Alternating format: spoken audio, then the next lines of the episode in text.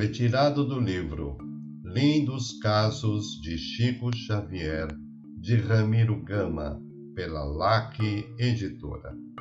Caso número 74 Solilóquio de um Suicida. Na noite de 7 de março de 1948, Chico Xavier encontrava-se com alguns amigos no alto do Cruzeiro, em Belo Horizonte. Desse ponto admirável, extenso panorama se descortinava. Noite clara e suave. Um amigo lembra a prece e o grupo ora. Alguém da vida espiritual conosco, Chico?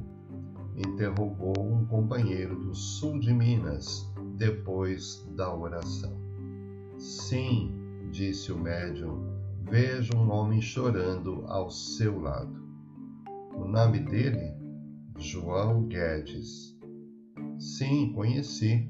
Era um pobre moço poeta que morreu por suicídio em minha terra Desejará alguma coisa?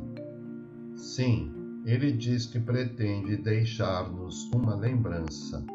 Alguém traz consigo papel e lápis? Um dos companheiros presentes estende ao médium o material solicitado. E apoiando-se num poste de iluminação pública, Chico escreve o que lhe dita o visitante do além. Quando terminou, estava grafada a seguinte poesia: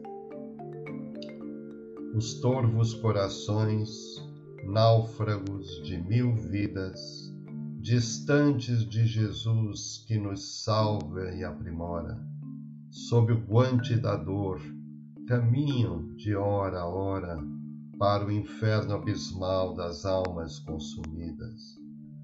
Sementeiras de pranto, aflições e feridas, no pecado revel que os requeima e devora, depois a escuridão da noite sem aurora e o sarcasmo cruel das ilusões perdidas.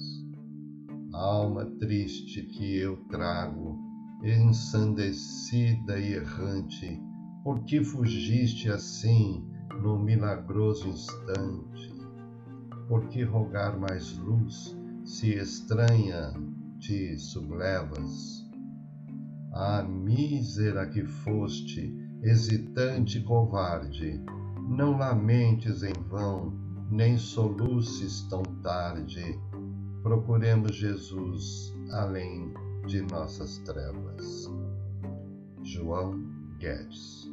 O moço, amigo do poeta desencarnado, recebeu a página e guardou-a, enxugando as lágrimas.